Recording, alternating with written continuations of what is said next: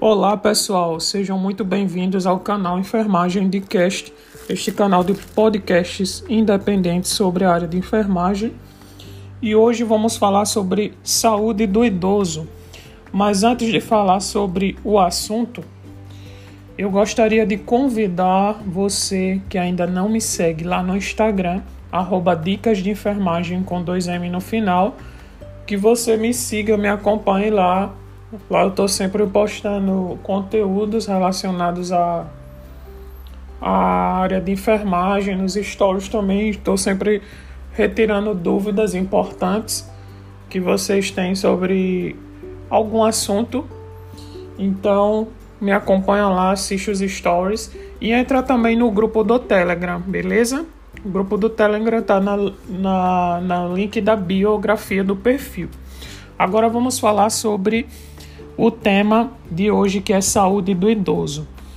Para falar sobre a saúde do idoso, vamos conceituar o envelhecimento. Então, o envelhecimento ele pode ser definido como um processo sequencial, individual, acumulativo, irreversível e universal não patológico de deteriorização é, de um organismo maduro próprio de todos os membros de uma espécie de uma maneira que o tempo o torne menos capaz de fazer frente ao estresse no meio ambiente. Esse conceito é da Organização Pan-Americana de Saúde, a OPAS, e o idoso está inserido no processo como mostrou esse conceito individual, acumulativo, irreversível, não patológico, universal e sequencial. Então, ele está inserido nesse ciclo. E em 2000 2005, a OMS publicou um relatório mundial sobre o envelhecimento, onde ela listou que a capacidade funcional se trata da interação entre os recursos físicos e mentais do indivíduo, a capacidade intrínseca da pessoa e o ambiente, físicos e sociais. E o indivíduo ele está inserido para a realização de atividades consideradas importantes para si e também para a sua sobrevivência.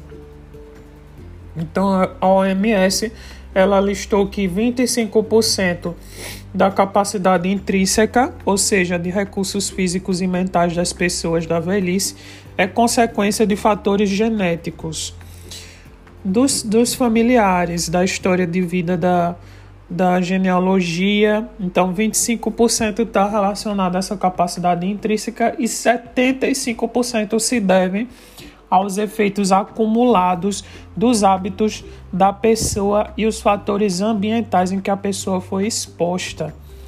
Isto é, há um forte impacto dos determinantes sociais no funcionamento da pessoa no período da velhice e um grande potencial a ser trabalhado por meio de medidas de promoção à saúde. Então veja como a promoção à saúde ela é importante, haja que ela vai atuar nos hábitos de vida e fatores ambientais, somando aí a maior vou usar essa palavra bagatela, né, ou porcentagem aí da qualidade de vida e do prognóstico dessa pessoa idosa. Então, a compreensão de envelhecimento como um processo natural, ela vai desde a diminuição progressiva da reserva funcional desses indivíduos, que é chamado de senescência. Então, a senescência, ela está ligada a um processo fisiológico e a senilidade, a senilidade, ela está ligado é, a condições por exemplo, de entendimentos de condições de sobrecarga, doenças, acidentes e estresse emocional, podendo ocasionar assim uma condição patológica. Então, senescência, fisiológico, senilidade, conceito de senilidade relacionado a um processo que pode levar a patológico devido a estresse emocional, agravos, doenças e acidentes. Então, temos esses dois conceitos muito importantes de senescência e senilidade. O que é senescência? Ligado ao fisiológico e senilidade a um processo que resulta em patológico. Durante a, a epidemiologia, a história é, dos tempos modernos, ocorreu uma transição demográfica. Então, a, é uma teoria dinâmica populacional dessa transição demográfica. E ela demonstra diferenças substanciais entre países desenvolvidos, com melhorias gerais nas condições de vida, e países em desenvolvimento, de forma socialmente desorganizada e com setor da saúde inadequado para atender às demandas dessas pessoas. E um marco importante a ser compreendido é que pessoas com idade é, superior ou igual a 60 anos são consideradas pessoas idosas.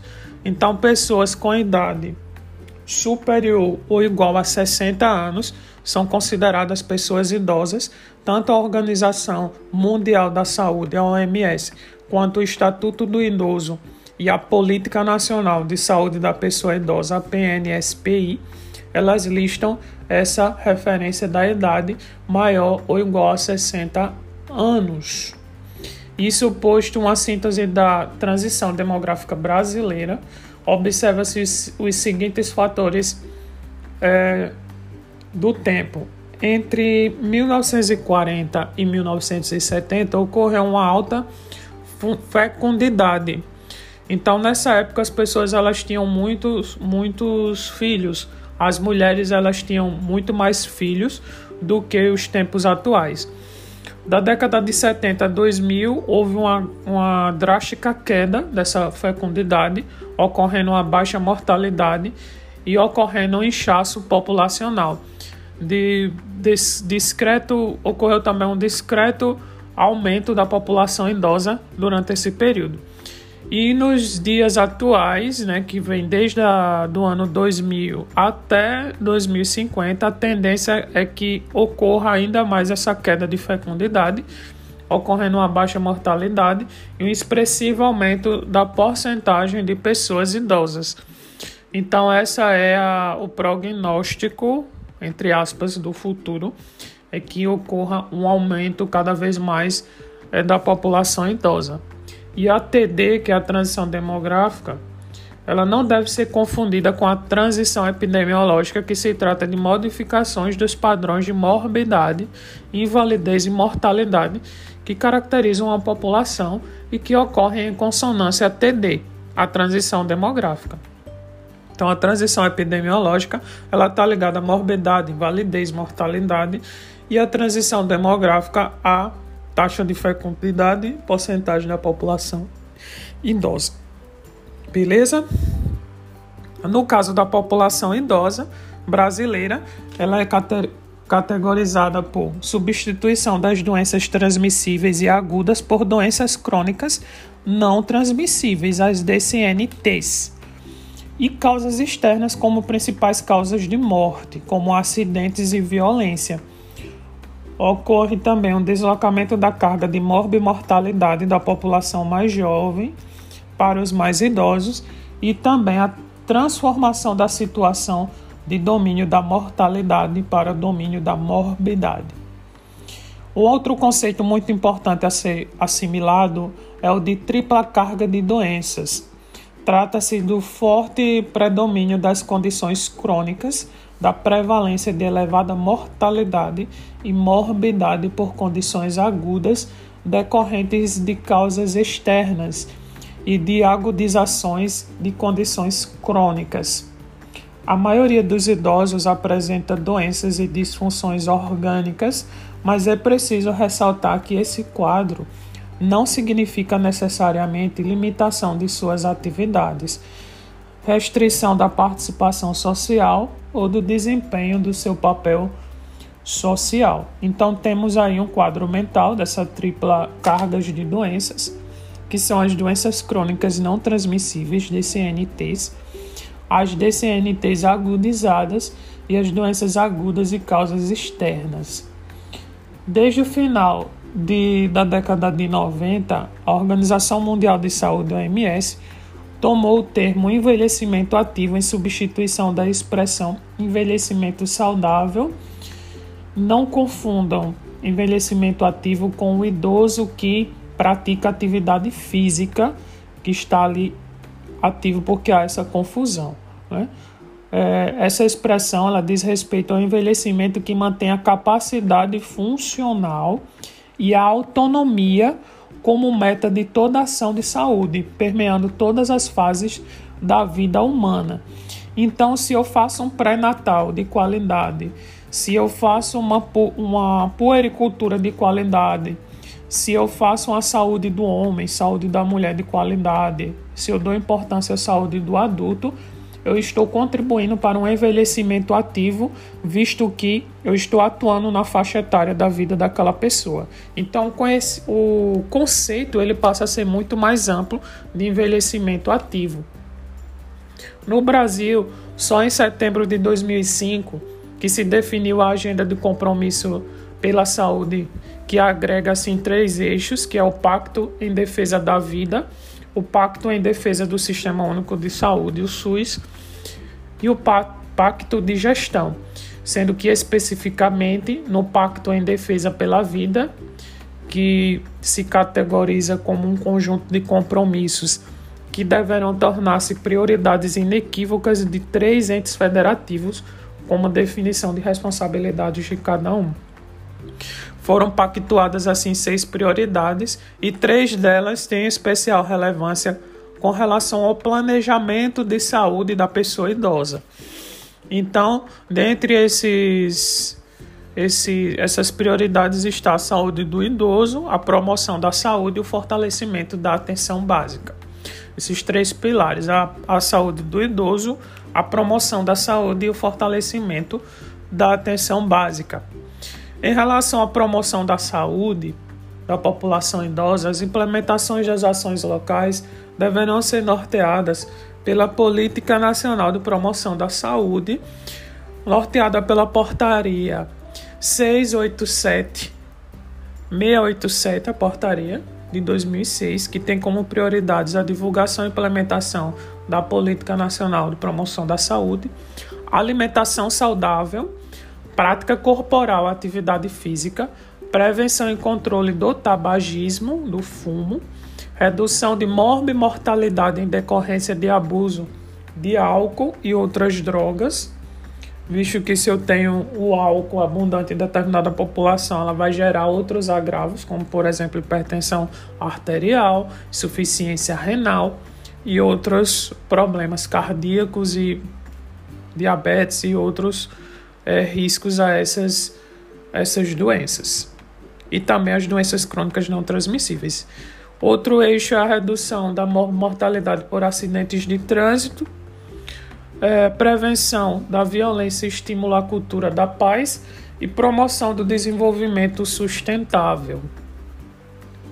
A portaria 687 de 2006, ela lista também na política, na PNSPI, Política, política Nacional da Pessoa Idosa, tendo como os princípios de envelhecimento ativo, que está dentro dessa portaria, atenção integral à saúde da pessoa idosa, estímulos e ações inter, intersetoriais, fortalecimento do controle social e garantia de orçamento, incentivo, estudos e pesquisas.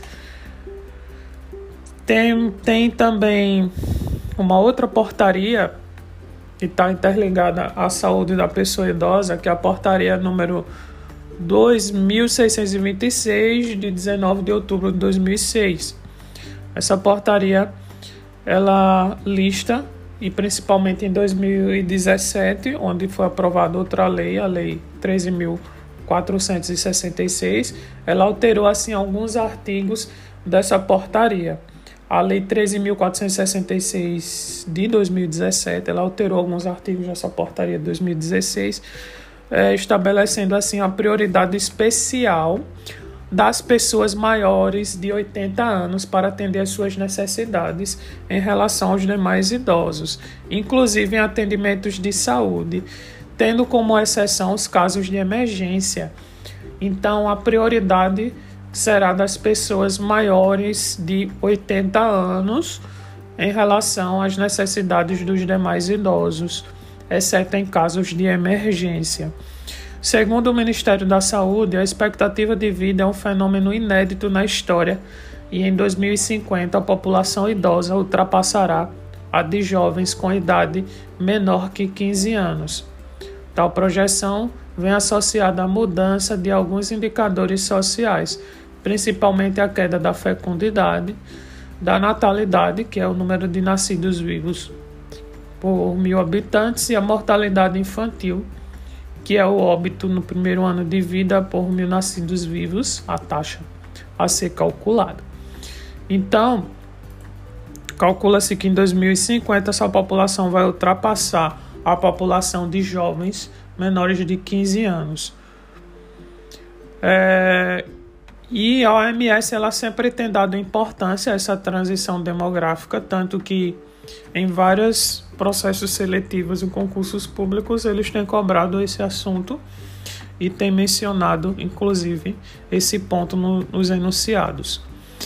Quanto ao gênero, 55% da população idosa é formada por mulheres e essa proporção aumenta conforme a idade, principalmente em zonas urbanas. Então, 55% da população idosa é formada por mulheres, aumentando principalmente em zonas urbanas e nas rurais o predomínio é do sexo masculino. Então, nas zonas urbanas o predomínio é 55% sexo feminino e nas zonas rurais o predomínio é masculino, resultando assim em isolamento desses idosos, um risco maior de isolamento e abandono nas zonas rurais.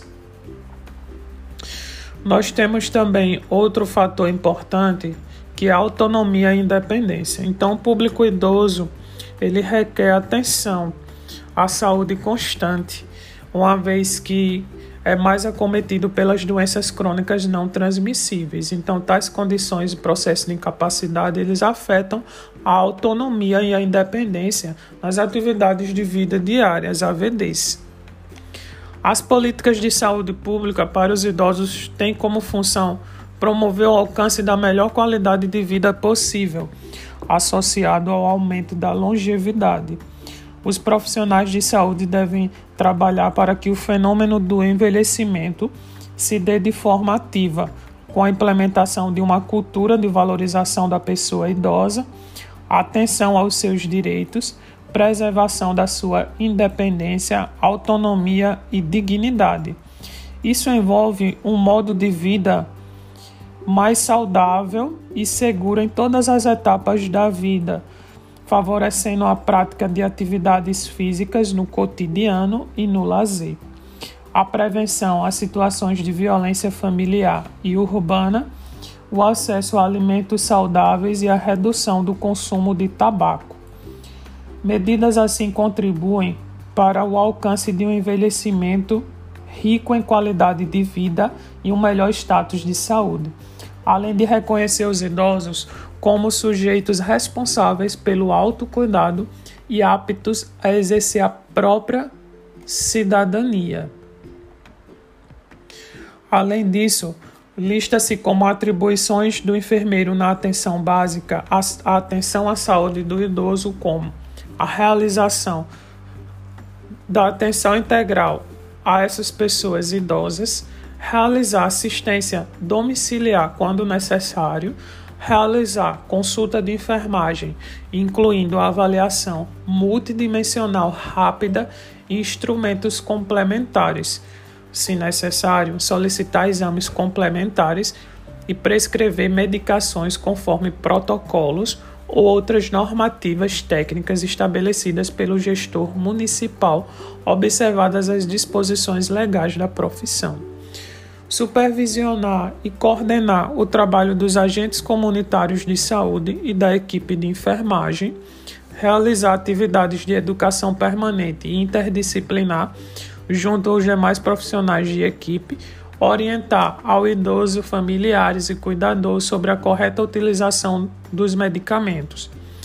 Já as atribuições de todos os profissionais para atuar na atenção à saúde do idoso incluem planejar, programar e realizar ações que envolvam a atenção à saúde da pessoa idosa em sua área de abrangência, conforme orientação deste caderno, o caderno de atenção à saúde do idoso, de onde eu estou lendo essas informações, identificar e acompanhar pessoas idosas frágeis em processo de fragilização, alimentar e analisar sistemas de informação como o CIAB de atenção básica e outros para planejar, programar e avaliar as ações relativas à saúde da pessoa idosa.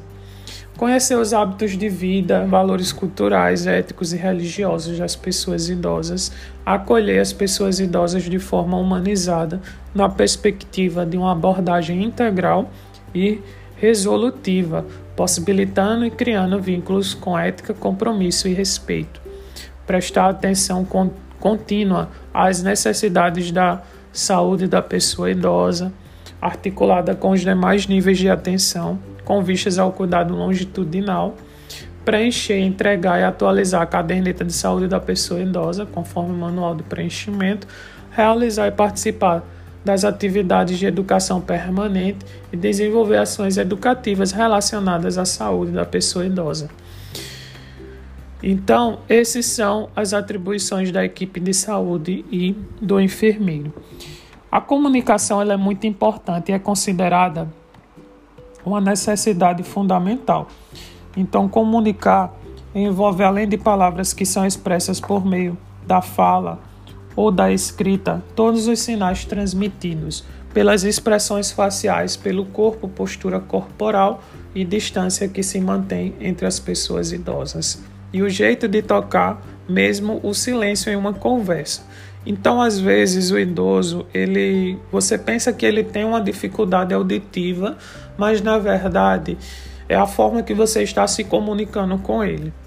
Você se posiciona na frente dele, mantém essa postura, olha nos olhos dele e fala de com a, a abrindo bem a boca. Com certeza ele vai, se ele não tiver nenhuma deficiência auditiva, ele vai conseguir lhe entender perfeitamente. E as pessoas às vezes elas não entendem isso e elas acabam gritando ou falando muito alto com a pessoa idosa achando que ela está com alguma deficiência auditiva, mas que na verdade ela escuta perfeitamente, ela só precisa ter essa visualização que as, que as demais faixas etárias não precisam. Então há essa confusão na comunicação.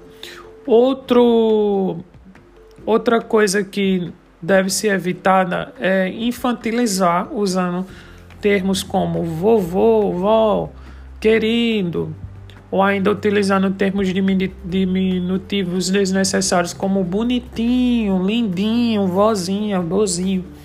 Então isso deve ser evitado. A comunicação é um complexo processo baseado em cinco dimensões: biológica, fisiológica, social, cultural e ou espiritual. Então, dentro dessa, desse processo biofisiológico, existem todas essas é, interligações psicológicas atuando, por exemplo, na inteligência, percepção da, da pessoa idosa, a personalidade da pessoa, as emoções sociológicas, que é o processo ao redor, o ambiente que ele está inserido, e a cultural, que é nível de educação e status social. Profissional de saúde deve ser capaz de administrar a dificuldade que alguns idosos podem apres apresentar, perceber, aceitar e tratar suas dificuldades. Tais alterações são manifestadas pela diminuição da capacidade de receber e tratar informação proveniente do meio ambiente. Se não forem adequadamente administradas, poderão levar ao isolamento da pessoa idosa. Entre elas, a principal é a deficiência auditiva. É, quanto maior o distúrbio de comunicação entre o público, muitas vezes impede-se que desempenhe assim um pleno papel na sociedade. Então, algumas medidas simples podem otimizar, como evitar ambientes ruidosos, evitar submeter as pessoas idosas a situações constrangedoras quando essas não entenderem o que lhes foi dito ou pedirem para que a fala seja repetida. Procure falar de forma clara e pausada e aumente o tom de voz somente se isso realmente for necessário. Posicione-se na frente para que a pessoa idosa possa fazer a leitura labial. As altera alterações vocais também são inerentes à senescência, que é o processo fisiológico. Indivíduos que seguem as orientações da saúde vocal durante sua vida podem minimizar as os possíveis dificuldades decorrentes do avanço da sua idade. O tipo de linguagem utilizada para se comunicar com idosos deve ser definida de acordo com a observação da sua habilidade cognitiva e de seu nível de orientação, considerando seus déficits sensoriais, o uso de medicações, a postura e ao toque expressos durante o atendimento. Se, por um lado, as pessoas idosas podem apresentar alguma dificuldade na comunicação verbal, por outro, elas podem estar muito atentas e treinadas na decodificação da comunicação não verbal, por já terem vivenciado inúmeras experiências ao longo da vida. Outro ponto a ser considerado é que a pessoa idosa pode ter perdido a capacidade de escrever, falar, ler ou entender o que outros dizem, em consequência de alterações neurológicas. A falta dessas habilidades prejudica sobremaneira o seu desempenho social, comprometendo assim a sua identidade, autoestima e qualidade de vida. Suas dificuldades estão associadas geralmente à compreensão da linguagem e não necessariamente à capacidade intelectual. Por fim, a comunicação não verbal pode ser utilizada pelos idosos para completar, substituir ou contradizer a comunicação verbal além de demonstrar sentimentos das pessoas. Essa geração foi educada em uma época em que o corpo era um tabu e a aproximação física era vista com um certo rechaço. Assim, é necessário que o profissional da saúde obtenha, profissional de saúde obtenha permissão para tocar-lhes e que esteja atento aos sinais silenciosos emitidos por este público durante o atendimento, como desviar os olhos e virar a cabeça, virar o corpo em outra direção, enrijecer a musculatura, cruzar os braços, dar respostas monossilábicas, afastar-se se o espaço permitir. Entre os aspectos que podem não ser verbalizados pelos idosos, destaca-se a ocorrência de maus tratos, negligências e outras formas de violência intrafamiliar, independente do extrato social. Nesses casos, pode ocorrer demonstrações de medo e ansiedade na presença do agressor, bem como sinais de lesões, equimoses, úlceras de decúbitos ou lesões por pressão, mais apropriadamente dito, desidratação, ou ainda por meio de demonstrações como não aceitação em responder a perguntas relacionadas à violência. Então é preciso que o profissional de saúde esteja atento a sinais clínicos verbais e não verbais.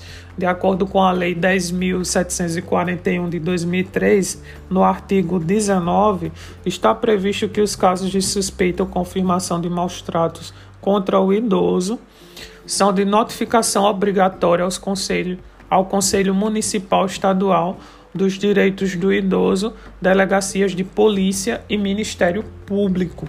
Os tipos de violência subdividem-se em violência física, violência sexual, violência psicológica, violência econômica ou financeira, barra patrimonial, violência institucional, abandono, negligência e autonegligência.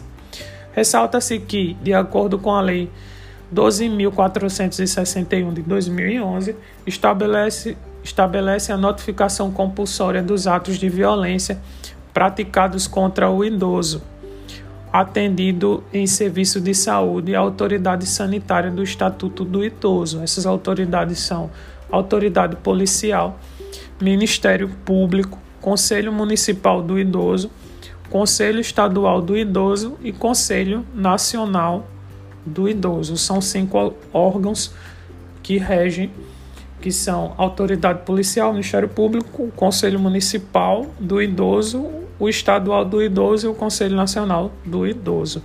Então, o instrumento para avaliar esses casos de pessoas idosas é um instrumento que encontra-se nesse material do Ministério. Depois eu posso até disponibilizar lá no grupo do Telegram e ele conta aqui com algumas perguntas, como por exemplo, no último ano, alguma das pessoas que rodeiam tem gritado com o senhor a senhora sem nenhuma razão? Com que frequência? No último ano, algumas dessas pessoas rodeiam a têm chamado por algum apelido ou nome pejorativo? Com que frequência? No último ano, algumas dessas pessoas rodeiam têm usado, manejado seu dinheiro de forma inadequada? ou inapropriada. Então, são perguntas que indicam indícios de violência contra a pessoa idosa. Agora vamos é, explorar um pouco mais sobre as particularidades sobre senescência e senilidade. Já estamos em 30 minutos, eu vou encerrar nesses conceitos e depois eu em outro episódio eu dou continuidade a esse assunto, tá? Vamos lá.